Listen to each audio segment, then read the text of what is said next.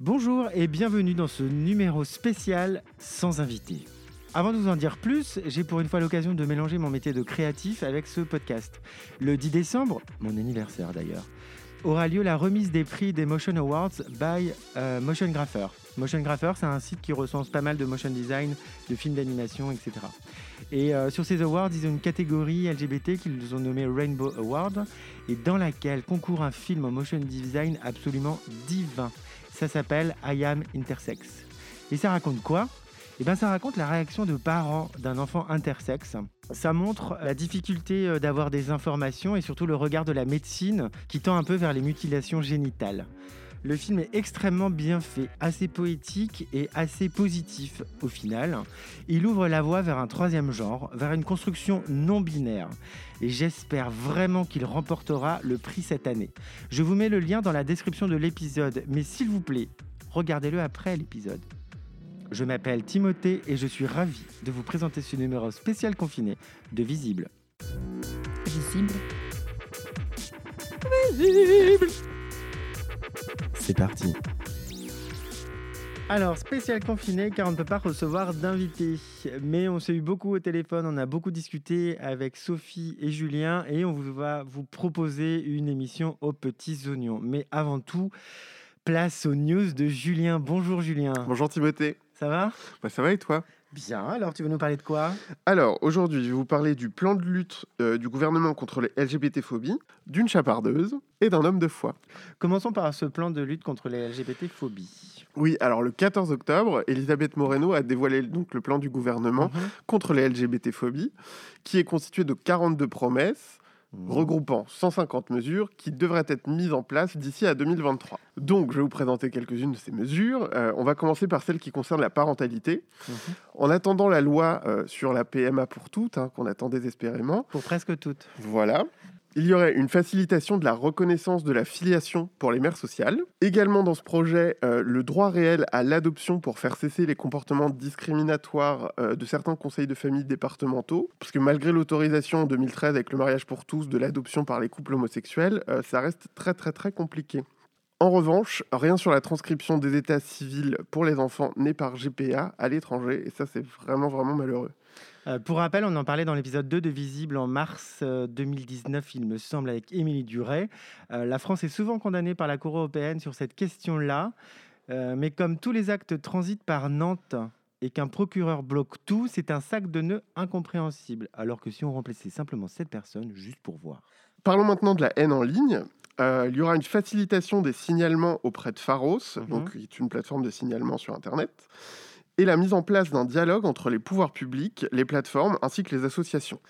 En ce qui concerne la santé, euh, les professionnels devraient être sensibilisés à la non-discrimination des personnes séropositives. Mmh mise en place également d'une prise en charge gynécologique respectueuse et adaptée pour les femmes lesbiennes et bisexuelles. Hein, les violences gynécologiques, on en parle beaucoup en ce moment, il serait temps que quelque chose soit fait. Réforme également de la prise en charge du parcours de transition pour les personnes transgenres. Dispositions relatives aux personnes intersexes, mais malheureusement, il faut noter quand même qu'on refuse d'inscrire dans le projet de loi l'interdiction des mutilations, qui est quand même le problème central Évidemment. pour la prise en charge des personnes intersexes. Éducation? Alors, guide d'accueil des élèves et des étudiants trans pour les enseignants, ce ne serait pas du luxe. Hein. et inclusion des familles homoparentales dans toutes les démarches administratives liées à la scolarisation. Justice? Mise en place dans les commissariats et gendarmeries d'un réseau de gendarmes et policiers formés à l'accueil des personnes LGBT. Démarche internationale contre les mesures LGBT-phobes. Coucou la Pologne. et des réunions de suivi auront lieu tous les six mois pour vérifier un petit peu l'avancée mmh. donc de, ces promesses. Hein. Voilà, les promesses n'engagent que ceux qui y croient. Et pour rappel, c'est très très joli à écouter euh, tes news sur euh, ces promesses. Mais on va rester vigilant, sachant qu'on a appris il y a seulement trois jours que Grégory Prémont, le conseiller des questions LGBT d'Elisabeth Moreno, quittait ce ministère au bout de trois mois. Il était en charge de surveiller ces dites promesses. Je ne sais pas vous, mais c'est pas très engageant. Et maintenant, on va enchaîner avec une petite chapardeuse. Oui, alors la petite chapardeuse, c'est Marlène Schiappa, notre petite préférée. Euh, donc, on va parler des thérapies de conversion, puisque Marlène Schiappa, à grand effet d'annonce, nous explique que les thérapies de conversion vont être interdites et que ça fera partie de sa loi contre les séparatismes. Mhm. Euh, pour rappel, les thérapies de conversion, donc ce sont des thérapies euh, souvent assez violentes qui visent à faire changer d'orientation sexuelle les personnes LGBT. Exactement. Euh, donc cette annonce a été faite par la ministre, alors que depuis trois ans, une députée, La République en marche en plus, Laurence Vansenbrock, travaille sur un projet de loi uniquement dédié à cette question. D'accord. La députée, en plus, a appris par voie de presse euh, ce projet de Marlène Schiappa. Elle s'inquiète de sa sincérité et à juste titre, puisqu'en fait, elle l'avait déjà alerté en 2018, Mhm. alors qu'elle était justement euh, ministre chargée de l'égalité et qu'elle n'avait jamais donné suite à cet entretien. Très classe. Donc, Laurence Vansenbroek craint à juste titre de se voir complètement dépossédée des résultats de son travail et surtout de voir son texte complètement dénaturé pour correspondre euh, à la ligne de com et aux ambitions de la ministre. Et pour finir, j'ai envie de te dire, Alléluia. Oui, donc petite brève pour finir, le pape François a affirmé lors d'un documentaire qu'il était favorable à l'union des couples homosexuels. Alors, loin de moi l'idée de réouvrir le dossier homosexualité et Église catholique, mais je voulais juste vous inviter à fermer les yeux, prendre une grande inspiration Mhm. et vous laisser envahir par la joie immense d'imaginer Christine Boutin en PLS. Ouais, c'est beau. Merci Julien Je vous en pour ces news. Alors, comme je vous le disais, on s'est réunis, on s'est appelés, on s'est pas réunis, on n'avait pas le droit. On s'est appelés et on s'est dit qu'on n'allait pas vous laisser tomber en novembre sans épisode parce qu'on n'avait pas d'invité. On discutait comme ça de tout, de rien, de ce qu'on avait vu, de ce qu'on avait lu, et on s'est mis à parler d'une série qui, pour ma part, que je trouve complètement survendue par Canal+, diffusée dernièrement et qui m'a particulièrement saoulé et je ne suis pas le seul. La raison, leur représentation grossière et outrancière de deux personnages. La première, une femme trans d'une caricature digne des meilleures blagues transphobes, caricature apparemment faite pour déclencher du rire gras en cascade en 2020. Et le deuxième personnage, la mise en abîme d'une caricature de lesbienne. C'est effrayant à regarder, c'est effrayant à écouter. Bref. On peut utiliser les personnages LGBT pour faire rire, il n'y a aucun souci, c'est pas ça le propos. Mais rire de nos identités, ça nous saoule. Rire d'un personnage gay ultra féminé parce qu'il est ultra féminé, c'est pas drôle en fait, c'est pas fin. Et c'est surtout fait aux dépens des personnes efféminées. Rire avec nous de nous-mêmes, oui, mais dans la caricature qui sert juste le rire gras du Johnny Pastif, bof. Par exemple, Laurent Siama, c'est un homme hétéro et féministe. Il fait des blagues sur les femmes et c'est très très drôle. C'est jamais dans la caricature dégueulasse, comme un Jean-Marie B par exemple. Et puis après tout, on n'est jamais mieux que servi par soi-même. Donc si on regarde du côté des œuvres LGBT, on se dit que là, il y a une matière déjà à découvrir de nos identités. Et on va commencer avec Sophie. Bonjour Sophie. Bonjour Timothée. Euh, Il y a un film, tu en parles dans Visible, euh, l'émission où, tu- où je t'ai invité, Oui, c'est vrai. Qui t'a marqué quand tu étais jeune. Ça s'appelle Band et c'est le premier film des sœurs Wachowski. Est-ce que tu peux nous résumer ce film? Alors oui, en effet, c'est un film que j'ai vu quand euh, j'étais plus jeune, Ouais. qui m'avait euh, assez scotché, euh, d'autant plus qu'il n'y avait pas beaucoup de représentation euh, lesbienne euh, à la télé, je pense, à l'époque. Mhm. Et en fait, c'est un film qui se base sur le style de ce qu'on appelle le film noir. C'est-à-dire, c'est euh, un peu les films de gangsters avec les femmes fatales Mm. et les gangsters, sauf que là, les rôles sont inversés. Et en fait, euh, ce sont les femmes qui, euh, en fait, tiennent euh, le film et finalement, les gangsters sont un- masculins et sont un peu ridicules, voilà. Et pour le coup, un rôle de femme fatale très féminine Ouais. et puis un Jennifer rôle, Tilly. oui, c'est ça, exactement. Et un rôle de femme un peu plus butch, Ouais. Euh, joué par euh, Gina Gershon. Qui est ultra euh, sexy dans ce Voilà, film. qui est plombière, mais une plombière qu'on a envie de faire venir chez soi. On a envie d'avoir des petites fuites d'eau. Donc euh, voilà, après, malheureusement, les deux actrices euh, sont, à ma connaissance, hétérosexuelles. Mais bon, Ouais, mais il date de 96 et à l'époque, enfin déjà Voilà. en 96, euh, il n'y a pas beaucoup d'actrices américaines lesbiennes euh, out. Euh, Jodie oui. Foster, elle n'a pas fait son coming out non, avant euh, les années c'est- 2010. Oui, c'est ça, c'est euh, c'est assez récent finalement par rapport à sa, à Ouais. sa carrière. Et le donc, film a euh, cartonné. Euh, je pense que le ouais. succès, non, je pense que le succès est quand même évidemment beaucoup moindre que Matrix. Ouais, évidemment. Ça, c'est suivant, incomparable. Donc, euh, je pense qu'il a eu un petit succès, mais qu'on Mm. peut le mettre plutôt dans la, dans la catégorie des films un peu underground, un peu plus indépendants. ouais. Et du coup, en préparant l'émission, moi, j'ai relu des interviews, notamment de Jennifer Tilly, qui à un moment a dit dans un média américain euh, qu'apparemment, on avait proposé aux sœurs Wachowski plus d'argent pour produire le film si le couple final était hétéro. Ce à quoi elles ont refusé. Elles ont continué, elles ont vraiment fait un film de studio un peu indépendant et tout. Ce que je trouvais assez juste finalement. Bah oui, et puis ça va, c'est vrai que ça va à l'encontre quand même des, des clichés du genre. Ouais. Euh, parce qu'il y avait beaucoup de films euh, noirs comme ça dans les années euh, 50, 60 Mhm. euh, dans le cinéma américain. Et c'est vrai que c'est assez sympa de voir un peu le twist euh, qui est réalisé. voilà, avec finalement, c'est un peu à la Thelma et Louise. C'est les deux, les, bon, avec oui. une fin plus heureuse évidemment que Ouais, Thelma et Louise, ouais. mais c'est les, les femmes qui, qui prennent le lead. Mhm. Et justement, il y avait récemment un documentaire sur les femmes dans l'industrie du cinéma euh, américain sur euh, Canal, Ouais. qui était, euh, j'ai trouvé plutôt très bien et qui montrait beaucoup l'invisibilisation Hmm. des femmes euh, dans le cinéma, dans les rôles en fait de réalisatrices, productrices et tout. Donc dans le documentaire, Ouais. il y avait notamment une interview de Gina Davis Hmm. qui en fait fait beaucoup de choses pour le féminisme dans le cinéma américain, qui a Mhm. même fait une fondation et qui expliquait que justement après Thelma et Louise, elle avait espéré qu'il y ait euh, un peu quelque chose qui se soit euh, lancé avec des films de, avec des rôles féminins forts Mhm. et euh, qu'en fait tout était retombé quoi. Donc euh, Mais voilà. c'est- c'est marrant l'exemple de Thelma et Louise parce que, euh, euh, oui, dans le cinéma américain, il me semble que c'est le code Hayes, mais euh, il a été détourné parce qu'à Hollywood, il y avait beaucoup de personnes. euh, C'était la gays. censure, le code Hayes. Le code ouais. Hayes, c'était la censure. et pour le- détourner le code Hayes, mais continuer à parler d'homosexualité, il y avait quand même des personnages euh, crypto-gays et Oui, avec Sauf des, sous-entendus. avec des gros sous-entendus, sauf que ça se passait toujours mal pour ces personnes. hein. À chaque fois, elles étaient Oui. tuées et tout. Ou alors c'était les tueurs ou les tueuses. Oui, oui, Il y c'est- a mais c'était. Il y, a- ça- il y a les deux versions. hein. C'était jamais très bien. D'ailleurs, il y a The Celluloid Clo- Closet, Ouais, qui est qui est un génial. super documentaire qui parle de ça. Mm. Et du coup, on revient à Bound. Oui, C'est un film de culte chez les lesbiennes. peut-être les lesbiennes de ma génération, on va dire. Mais c'est vrai que c'est. euh, En fait, ce qui est, ouais, ce qui est vraiment. Parce qu'il y a d'autres films lesbiens euh, à peu près de cette époque-là. Il y a Go Fish, euh, One Night is Falling. One Night Très, is très beau. Falling, ouais, tout à fait. Euh, voilà. Mais celui-là, c'est vrai qu'il est. euh, Il, il est particulier parce qu'il montre vraiment voilà, des personnages de femmes fortes et en fait qui, euh, qui se rendent pas malades parce qu'elles ont décidé de se mettre ensemble. quoi. Mm. En fait, c'est ça qui donc euh, qui meurt pas. J'ai Ouais. rien spoilé. euh, Tu divulgaches. voilà, je, je n'ai rien divulgué.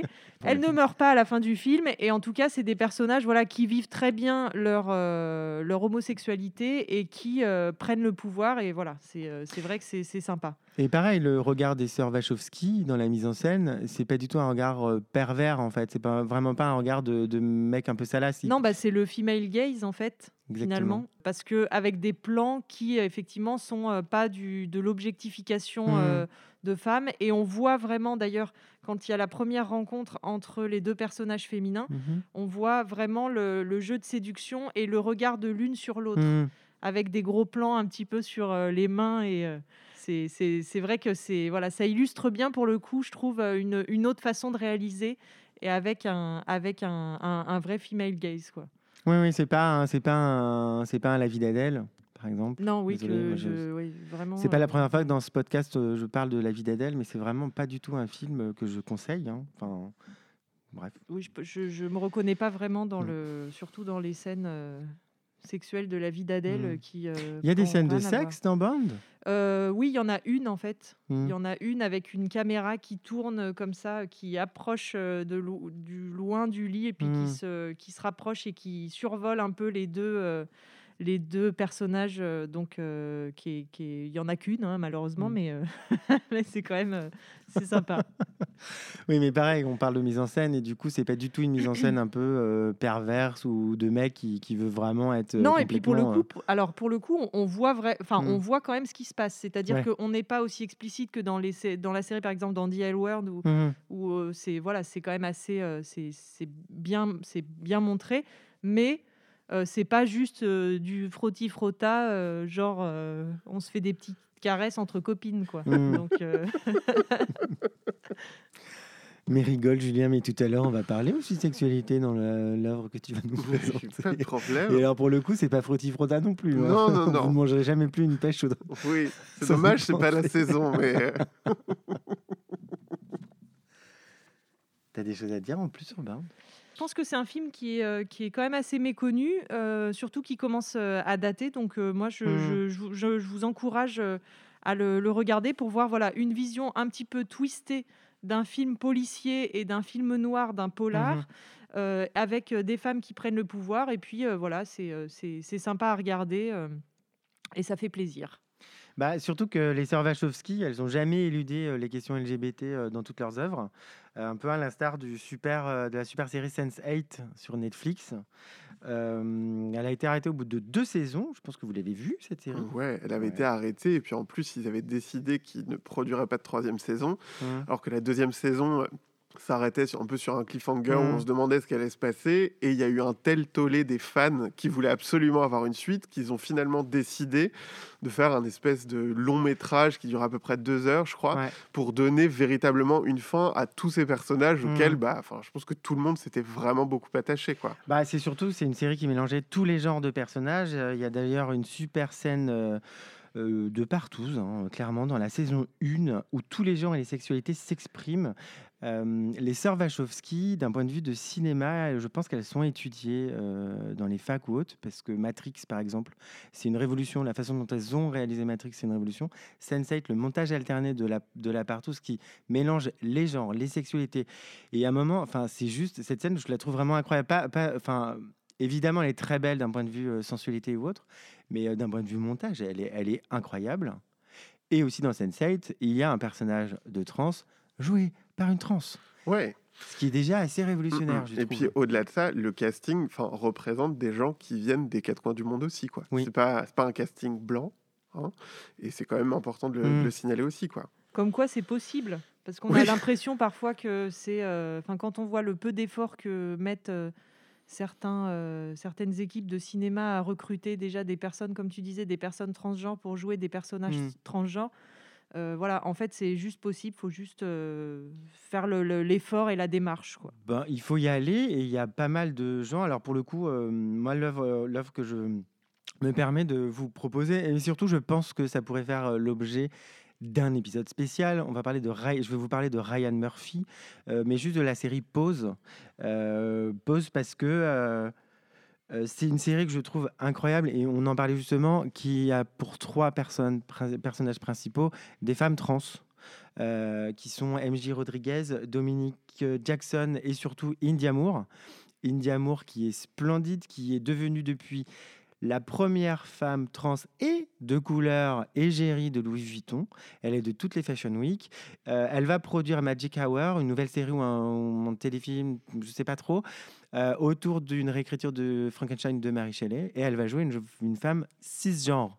Ah, Ce qui est juste ouf. revanche. ouais, Bah, revanche, Enfin, en même revanche, temps, c'est mais- une femme actrice. voilà. voilà. voilà. Et c'est juste. C'est ça, c'est que oui. Ouais.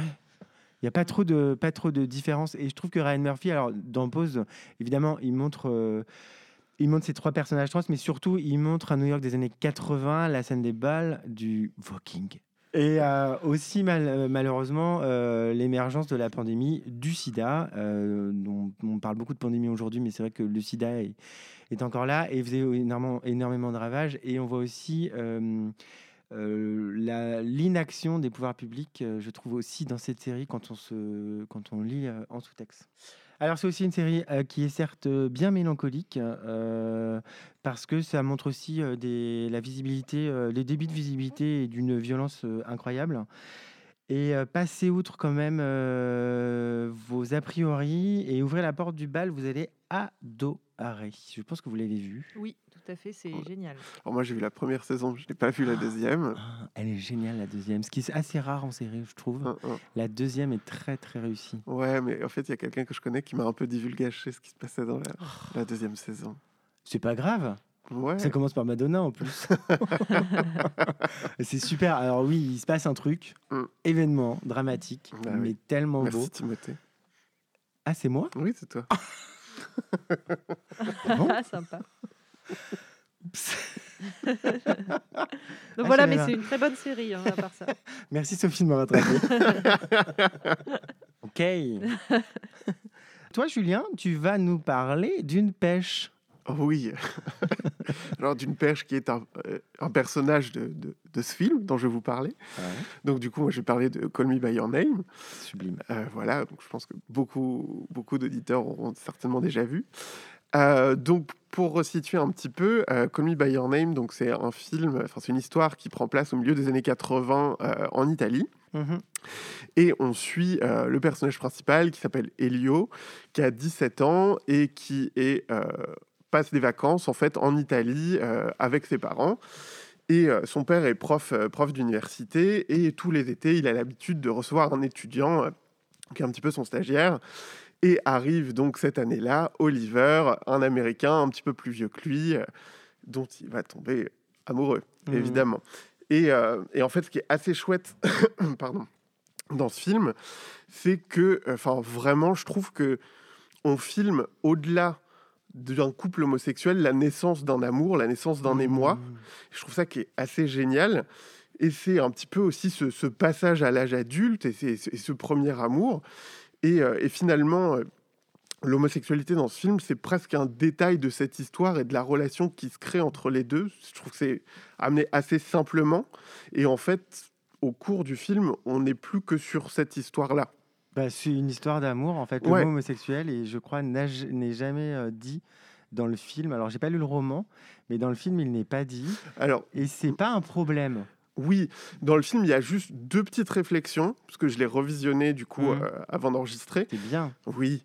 Et, euh, et du coup, il y, a, il y, a, vraiment deux petites réflexions qui sont très légères, mais en fait, à aucun moment ça n'est problématique. Par exemple, pour les parents d'Elio. Mais non. Euh, et, qui au contraire sont extrêmement bienveillants et accompagnent un petit peu leur, leur fils en se doutant un peu de ce qui est en train de se mmh. tramer. Quoi. Bah, la scène de l'acceptation du père, l'espèce de dialogue. Oui, voilà, il y a, y a, y a père, un, un, dialogue final avec le père mmh. qui, qui, est, qui, est, génial. Et, euh, et, effectivement, donc, euh, et puis après, au-delà de tout ça, il y, y, a une esthétique qui est assez, assez fabuleuse. Enfin, mmh. Enfin, vraiment, on a l'impression d'y être. quoi. L'été, l'Italie, euh, c'est hyper verdoyant, la grande maison. Euh, c'est super poétique. Il y a une bande-son qui est, qui, géniale et qui sert vraiment tout le propos du film et, toute la poésie du film mmh aussi. Et donc, il y a une fameuse scène avec une pêche. Et oui. C'est pour ceux qui ne l'ont pas vu, regardez. Et après, manger la pêche. et du coup, si on, vous parle, si on parle de ça, c'est que voilà, on présente trois œuvres, ou plus, un peu plus du coup, parce qu'on voilà, mais on présente des œuvres qui montrent euh, des personnes LGBT où c'est pas. Euh, alors, on aurait pu trouver des choses comiques. Euh, la cage aux folles, non, je déconne. non, mais c'est pas le, c'est pas le, c'est comment dire, c'est pas le point central du défi, parce que Bound, c'est pareil finalement l'homosexualité des personnages n'est pas un sujet de débat. Non, ouais, c'est exactement ça. C'est pas un, a pas de débat. Voilà, c'est comme ça et, euh, et, ça fait partie de l'histoire sans faire un gros plan dessus. C'est ça, ça fait partie des personnages. Euh, bah, pour nous, ça apporte un élément, euh, notamment alors visible. Évidemment, ça apporte une visibilité et une sorte de. Enfin, dans Call Me by Your Name, c'est une histoire d'amour. Oui, c'est ça. En fait, enfin enfin l'homosexualité est pas le propos du film quoi enfin c'est c'est une histoire d'amour et, enfin voilà ce côté de l'adolescence de l'été enfin de l'émoi mmh. vraiment et enfin finalement enfin il y a Enfin, moi, je sais que dans mon entourage, il y a beaucoup enfin, d'hétéros qui ont adoré ce film, qui ont complètement été embarqués par l'histoire, mais aussi de la même façon que enfin, nous, on a toujours vu des films d'amour avec des couples hétéros et ça ne nous a pas empêché de nous projeter. Donc, dans le sens inverse, ça doit être possible aussi. Oui, enfin, quand on a vu pendant 30 ans, à bout d'un moment, perso, moi, j'en peux plus. tu vois, non, mais euh, je, rejoins euh, complètement le, passage d'Alice Coffin euh, dans son super livre où à un moment, elle dit Je vais me passer du, des œuvres des hommes parce que j'ai pas assez de temps et tout. Mais en fait, quand c'est arrivé, il y a une polémique et tout. tout... Moi, j'ai des potes autour de moi qui m'ont dit ouais mais c'est n'importe quoi. J'ai dit mais et, oh les gars combien combien d'histoires, combien de livres de femmes vous avez dans votre bibliothèque, combien de livres de lesbiennes vous avez lus en fait? Parce que moi je suis comme Alice Coffin à un moment lire des histoires. Le mec il a plus sa femme gna gna gna et ben quitte à choisir je préfère lire la même histoire mais avec deux mecs ou avec deux meufs. Tu vois? Parce qu'à un moment euh, c'est pas c'est c'est pas une overdose, mais c'est un moment j'ai besoin d'être représenté quand je quand je regarde un film, une série, quand quand je lis un bouquin. Faut que l'histoire. euh, ça, ça fait très longtemps que je lis plus des Et histoires. puis, euh, et puis de cette, mon cette- cette représentation, finalement, elle est aussi assez positive parce que, euh, parce que dans beaucoup de films qui traitent de l'homosexualité, enfin, c'est la problématique du film, c'est ce qui ouais. déclenche les problèmes, etc. Alors que là, en fait, tout le monde s'en fout. Juste euh, concentrons-nous sur il y a deux personnes qui sont en train de tomber amoureuses et Mm. c'est génial, quoi. Et c'est assez rafraîchissant, je trouve. C'est vrai. Mm, Et donc, on va fait. continuer, nous, à regarder euh, des, des livres, euh, des films, regarder des livres. Ouais, juste parlant de livres, du coup, moi Ouais. j'ai lu le livre euh, également. J'avais lu le livre euh, avant de voir le film. Et euh, pour ceux qui ont aimé le film, enfin, il y a une grosse partie du livre qui a été tronquée et qui vaut vraiment le coup.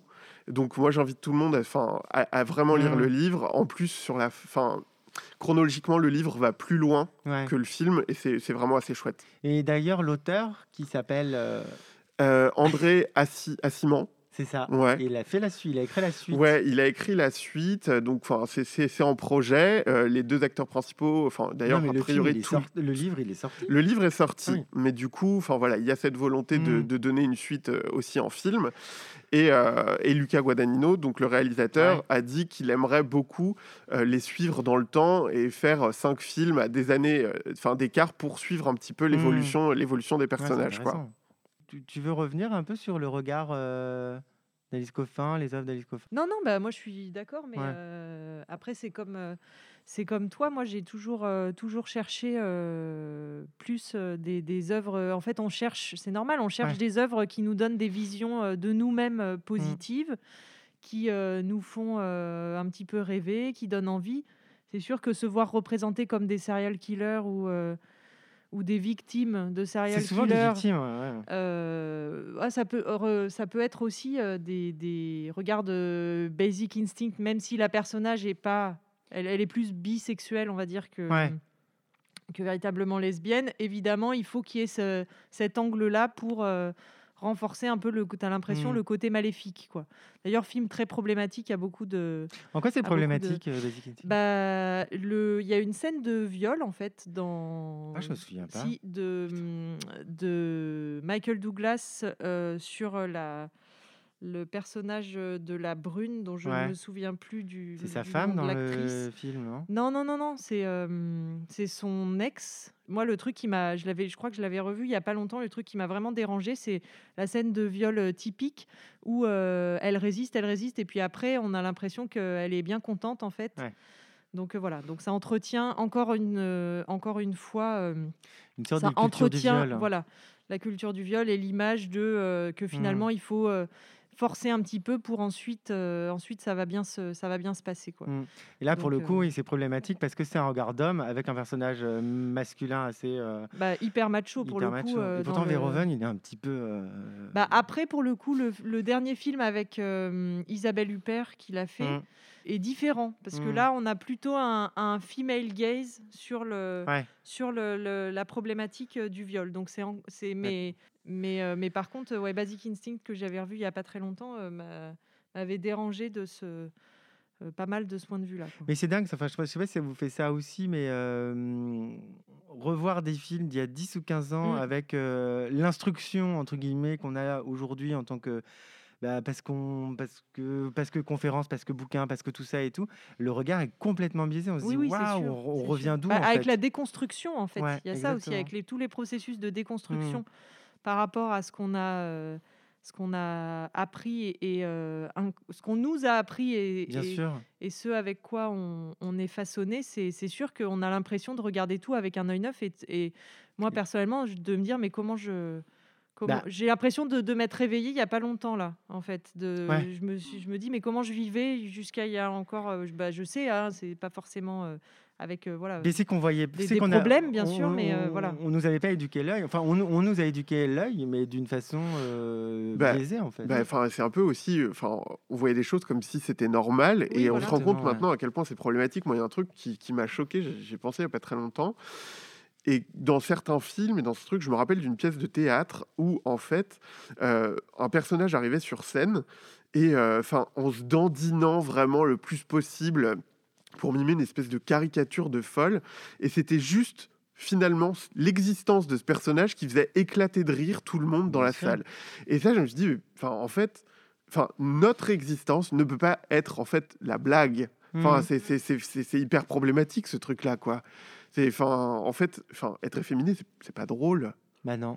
Et, et, c'est ce truc-là, et qui est le ressort encore de beaucoup de, de comédies euh, françaises, entre autres. Bah, la cage Ou même américaine, hein, où tu as le, le, wedding planner euh, gay euh, qui est plein de plein de tics et de, de manières. Euh, ça, il y en a encore. Euh, mmh. c'est, ça, mmh, mmh. c'est les rôles de le décorateur, le wedding planner, les, les bah rôles, le coiffeur. Parce que tous les gays ont du goût, c'est bien connu. Oui, voilà, ont bon goût, hein, c'est connu. Et toutes les lesbiennes savent réparer des voitures. Voilà, c'est ça.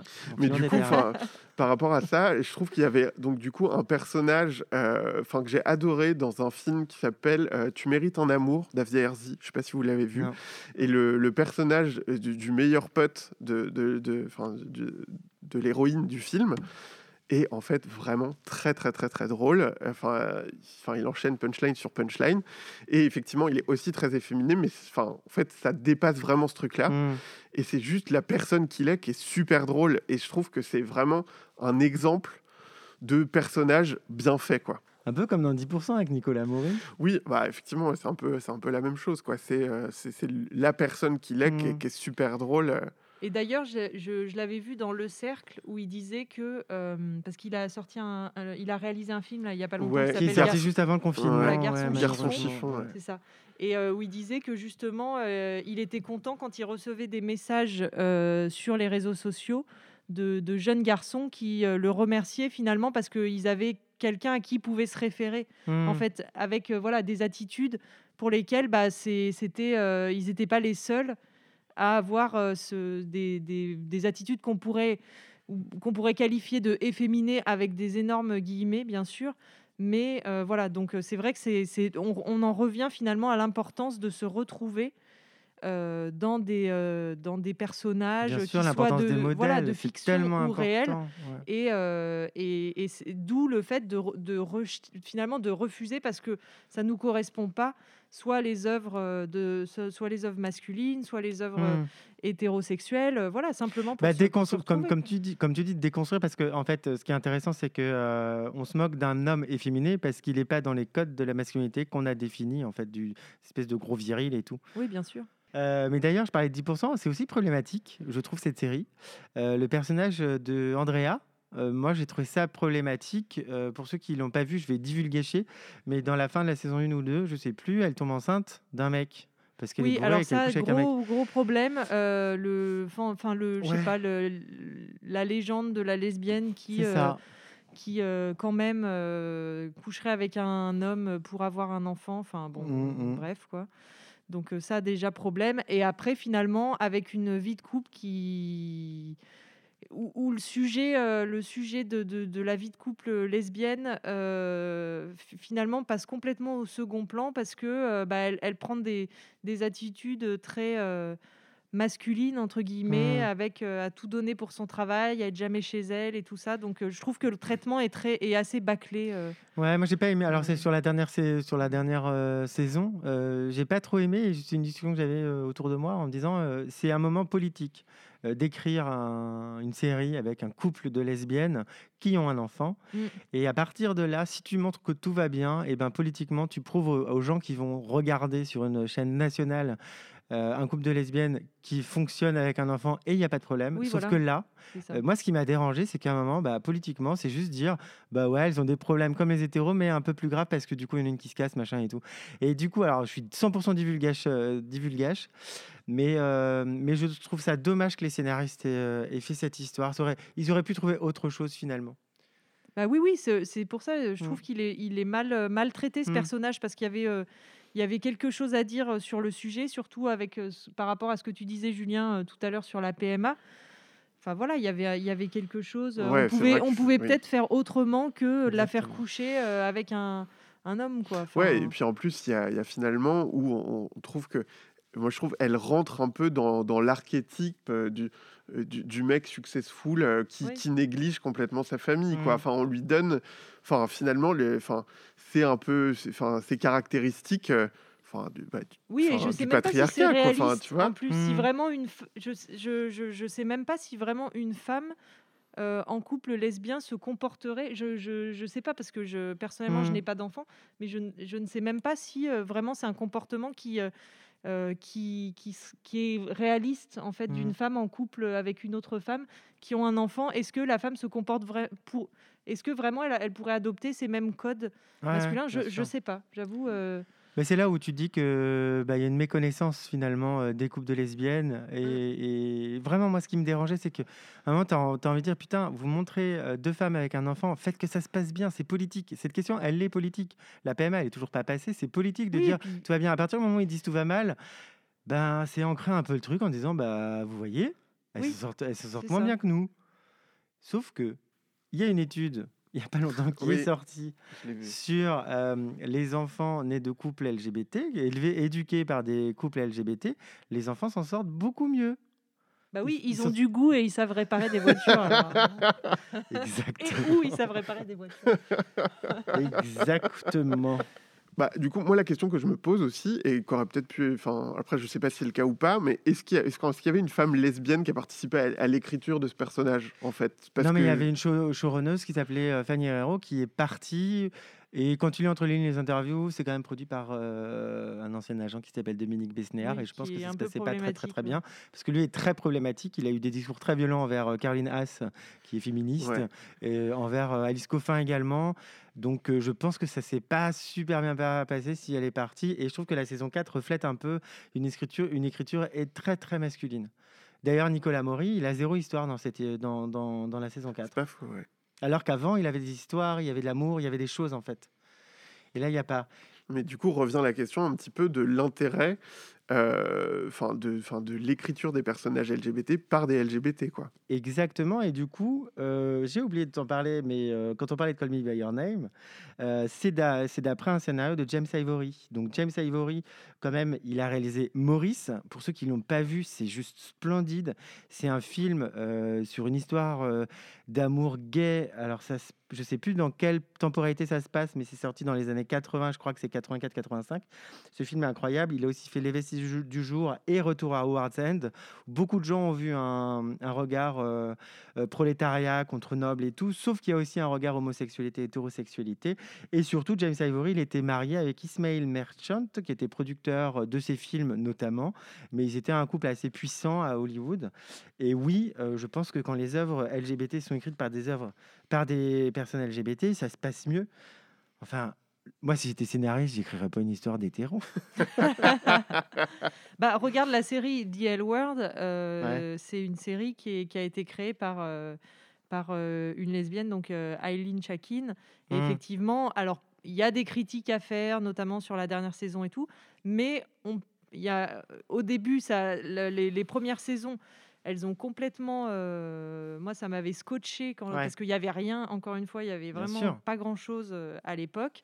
Donc, euh, et ça donnait une vision euh, euh, de, de- des lesbiennes, au moins voilà, qui était euh, Bah, alors, plus qui n'est pas réel. réaliste. Non, Ah qui bon? n'est pas réaliste parce qu'elles sont toutes belles, elles sont toutes riches, elles, elles travaillent pas, elles ont des super villas, donc voilà. Mais au moins, elles existent euh, et euh, voilà, elles ont des, euh, des, des- des histoires qui sont, euh, qui sont racontées et, et il se passe des choses.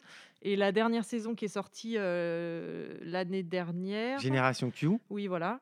Bah, au moins, elle a le, le mérite de, de présenter des personnages transgenres joués par des Ouais. personnes transgenres, des, des personnages qui sont handicapés. euh, voilà. Donc, euh, Hmm. c'est- vrai que ça, c'est au moins une série qui apporte un petit peu de diversité, même si voilà, il y a quand même euh, le, le vernis un peu hollywoodien Hmm. euh, dessus. euh. Mais j'ai l'impression qu'on nous, en tant que, enfin après, je n'aime pas parler pour une chapelle ou pour toutes nos chapelles, mais j'ai l'impression qu'on est ultra critique quand ça nous concerne, tu vois, parce que Ryan Murphy, il a fait un- une série Hollywood, Oui. qui pour le coup est, moi au début elle m'a agacé, au final je me dis bah non, elle est super utile parce que et si c'était Ouais, accepté, ça, ça fait, ça passerait fait du comme bien, ça, je trouve, euh, et cette tu- série. Ouais, Mm. ça- tu te dis, bah, en fait, ouais, c'est bien. Et, et pour les couples interraciaux aux États-Unis, la question, elle est assez pre- prenante. Enfin, en France aussi. hein. Et, euh, et c'est vrai que j'ai l'impression quand même qu'on est tous un peu critiques dès que ça nous concerne. Sauf que euh, on l'est moins avec les œuvres des hétéros, non? Euh, bah, je sais, je sais pas si on l'est moins, mais en tout cas, Bah, euh, je pense, moi, j'ai plus de patience. Enfin, j'ai beaucoup moins. C'est ce qu'on disait tout à l'heure. Je crois que j'ai moins de patience maintenant. Plus ça va, Ouais. j'ai de la patience pour euh, des personnages euh, caricaturaux, Mm. pour euh, voilà tout, pour des ou des alors des, des, des- des positions par rapport à la, à la place de la femme qui sont problématiques. Mm. Si ce n'est pas le propos du film, je crois. Moi, j'ai beaucoup de mal à continuer à regarder euh, des voilà, des œuvres comme ça. Et notamment pour revenir sur ton propos sur la série, euh, la fameuse série de Canal+, moi j'ai pas tenu plus de 5 minutes, en fait, ça m'a gonflé. Donc, euh, Moi, je voilà. n'ai même pas regardé quand j'ai vu dans la bande-annonce que, enfin, il y avait un personnage, enfin, dans les prétendantes qui était joué par un type euh, avec une perruque sur la tête. Et une barbe. Enfin, une barbe de trois jours. Et... Ça va quoi. ouais. Moi, je- enfin, je me suis dit, ça, enfin, ça m'intéresse pas. Moi, je comprends pas qu'ils aient produit ça parce que euh, on est en 2020. Euh, ils produisent ça, ils, sa- ils savent qu'il y a un shitstorm qui peut arriver, qui est même pas arrivé. Je pense, je sais même pas que c'est. je Non, puis pas bon, que a priori, il y a quand même un sacré casting, quoi, tu vois. Ouais. le, casting don- le casting donnait envie, mais, euh, mais, mais déception, quoi. Mais même le personnage de la lesbienne, c'est euh, c'est c'est encore les caricatures. euh, on est dans euh, on est dans pédale douce version Oui, oui, version lesbienne. Hein. Bah, on, est dans, ouais, on est dans les années 90-2000, quoi, un peu. Et on Donc, voit que c'est écrit par un- arrière. On voit que c'est écrit par un mec parce que du coup, t'as pas suivi. Moi, j'ai quand même tout vu, mais j'ai beaucoup dormi devant. Et euh, parce qu'il était tard à chaque fois. Mais euh, justement, euh, le personnage de lesbienne, elle a des attitudes de mec. Elle est ultra agressive dans le sens agression sexuelle. Est-ce Mm. qu'elle Ah elle ouais? essaie toujours de les toucher elle, Ah, je vais te faire un massage. Ah, je vais te faire ci. Ah, mais t'as mal là et tout. Elle, essaie, elle a toujours un côté Oui, prédatrice qui, qui, qui oui, n'est fait, euh, absolument pas euh, ce que qui de sont la les no- ouais, lesbiennes. la norme, ouais, c'est ça. Exactement. Enfin, si, si tant est qu'on parle, puisse parler de normes, mais euh, oui, voilà, qui. Après, cette série, elle a eu un avantage à mes yeux, c'est que on en a discuté et on a fait cet épisode confiné. Donc, on espère que ça va vous plaire.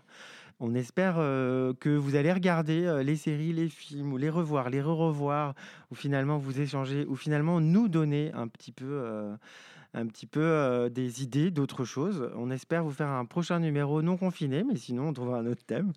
Et là, j'ai envie de vous dire, mesdames et messieurs, attachez vos ceintures. Bienvenue sur Visible Airlines. Votre commandante de bord, Sophie, va nous raconter son voyage en patriarcat. Oui, donc euh, voilà, je vais casser un peu l'ambiance, je suis désolée. Mais, euh, enfin, oui, euh, voilà. Donc, comme on le voit avec le patriarcat, ce qui est bien, c'est qu'il y a toujours quelque chose à dire. Ça Hein Donc, euh, comme euh, vous le savez tous, on subit actuellement un confinement. Euh, C'est dur de ne pas s'en rendre compte. Et avant ce confinement, il y avait un couvre-feu.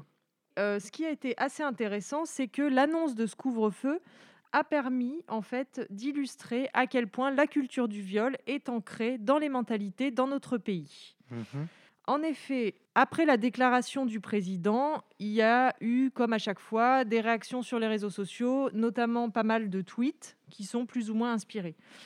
Et parmi ceux-ci, euh, moi j'ai été un peu choquée par une série de publications qui en fait invitaient euh, les hommes à euh, donc euh, organiser des dates avec euh, des femmes un peu avant l'heure de 21h qui était donc l'heure du couvre-feu euh, et à s'inviter chez elles et comme ça de ne pas pouvoir repartir. J'ai même retrouvé ces tweets dans les top tweets trop drôles des internets. Donc même si ça peut paraître drôle et innocent au premier abord, on va dire Hein, la lesbienne, elle casse l'ambiance, voilà, machin c'est encore une fois une, illustration simple de la culture du viol. C'est-à-dire que le désir masculin prévaut et une femme qui ouvre sa porte à un rendez-vous, c'est forcément pour euh, aller entre guillemets jusqu'au bout. Donc moi ça m'a pas vraiment fait rire, ça m'a plutôt dégoûté. J'ai pas été la seule parce que euh, ce post a été relayé notamment je crois par le compte Instagram euh, Without Patriarchy qui, euh, qui est très bien, qui est à suivre. Et à titre indicatif, je rappelle que la majorité des viols ne sont pas commis par des inconnus dans des parkings mal éclairés, mais dans l'entourage proche, qu'il soit personnel ou professionnel. Également, une relation sexuelle imposée est un viol si un consentement n'a pas été clairement exprimé. Et je vous invite d'ailleurs à lire sur le sujet l'excellent livre de Valérie Ré-Robert, Une culture du viol à la française, qui est vraiment très clair et très complet sur le sujet. Et puis, euh, un petit, juste une petite, un petit rappel euh, qui est que quand on est une victime de violences sexuelles et de violences physiques à son domicile, évidemment, le confinement ne tient pas. Hmm. Il y a euh, des ressources et on peut, euh, on a tout à fait le, le droit de, de partir, voire l'obligation de partir Mhm. de chez soi. Donc voilà, encore un peu de travail de réflexion et d'éducation à faire sur le sujet. Il y a un numéro d'urgence qui est le 3919. Merci à tous et à toutes. Eh ben, merci Sophie. Moi, je voudrais juste rajouter du coup euh, une chose, c'est qu'une victime n'est jamais responsable de ce qu'elle a subi. Sur ce, vous avez des livres, des films et des séries à lire, écouter, voir, etc. Je vous remercie, Sophie et Julien, pour cet épisode. Merci euh, Timothée. N'hésitez pas à nous mettre 5 étoiles sur iTunes, ça nous donne de la visibilité pour un podcast qui s'appelle Visible. Merci à toutes et à tous et on se retrouve le mois prochain. Merci Julien et Sophie. Bye bye, merci. À la prochaine.